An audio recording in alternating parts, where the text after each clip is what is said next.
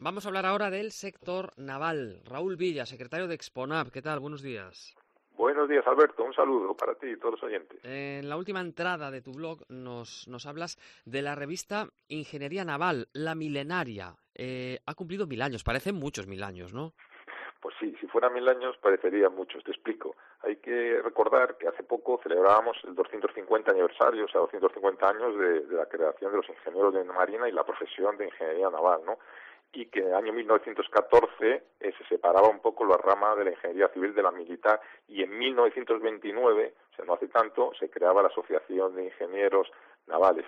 ¿Qué ocurrió? Que ese mismo año se fundaba también la revista de Ingeniería Naval, como la revista técnica de la asociación, entonces esta revista que es mensual suele eh, publicar 11 ejemplares a lo, largo, a lo largo del año, ha conseguido sobrevivir a lo largo de estos casi 100 años de historia naval, con una guerra civil por medio que la tuvo parada un par de años y precisamente en el mes de abril se acaba de publicar ahora de ese mes el número 1000. Entonces lo que se ha dado, lo que es milenaria la revista es milenaria porque se acaba de publicar el número 1000 de la revista. Vale, mil números, no mil años. Muy bien. ¿Quién fundó la, la revista Ingeniería Naval?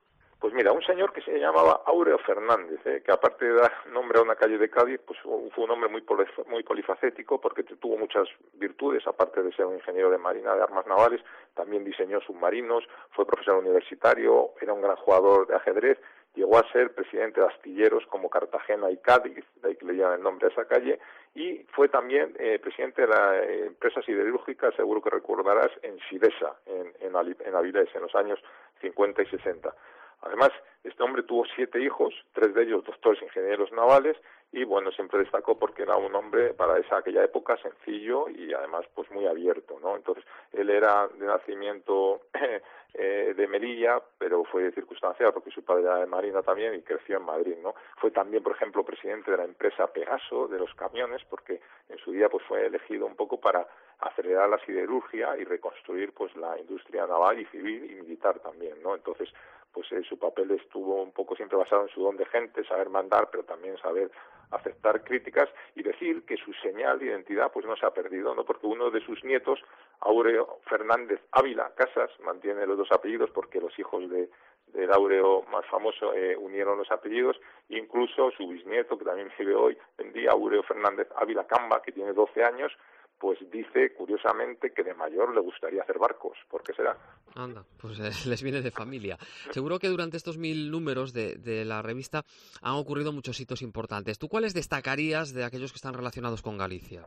Pues mira, sería difícil, ¿no? Porque ha habido tantas cosas y tal, pero bueno, se podría, por ejemplo, seleccionar que en el año 1987 se entregaba el portaaviones Príncipe de Asturias, que en su día, pues, los expertos decían que era el mejor buque de, de aquella clase. También se puede destacar que, eh, ten en cuenta que antes ingeniería naval solo se estudiaba en Madrid y en el año, en el curso 91-92, se creó la Escuela Politécnica Superior de la Universidad de La Coruña en Ferrol y bueno, pues fue el primer año que se impartió un curso. En el año 2000, la CEPI eh, crea, digamos, un grupo eh, de empresas que absorbe Bazán y se crea el grupo UIZAR, que también con 11.000 empleados y 12 centros de producción fue, fue muy importante.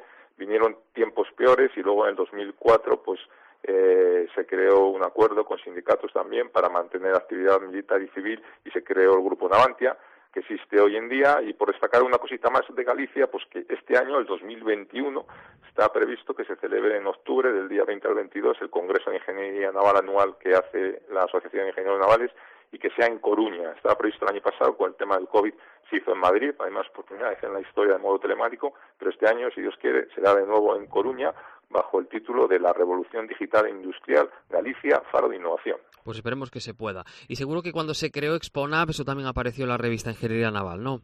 Pues seguro, seguro. Además, eh, ten en cuenta que fue lento, ¿eh? porque desde el año 95, 1995, que se firmó el acuerdo para su creación, hasta 2008 no nació, no nació como tal la Fundación para conservar el patrimonio ornamental y documental de la construcción naval.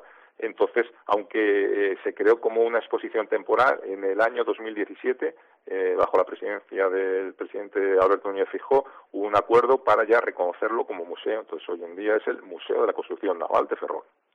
Raúl Villa, te leemos en el blog y te escuchamos aquí en la COPE. Gracias, buenos días. Buenos días, un saludo para todos.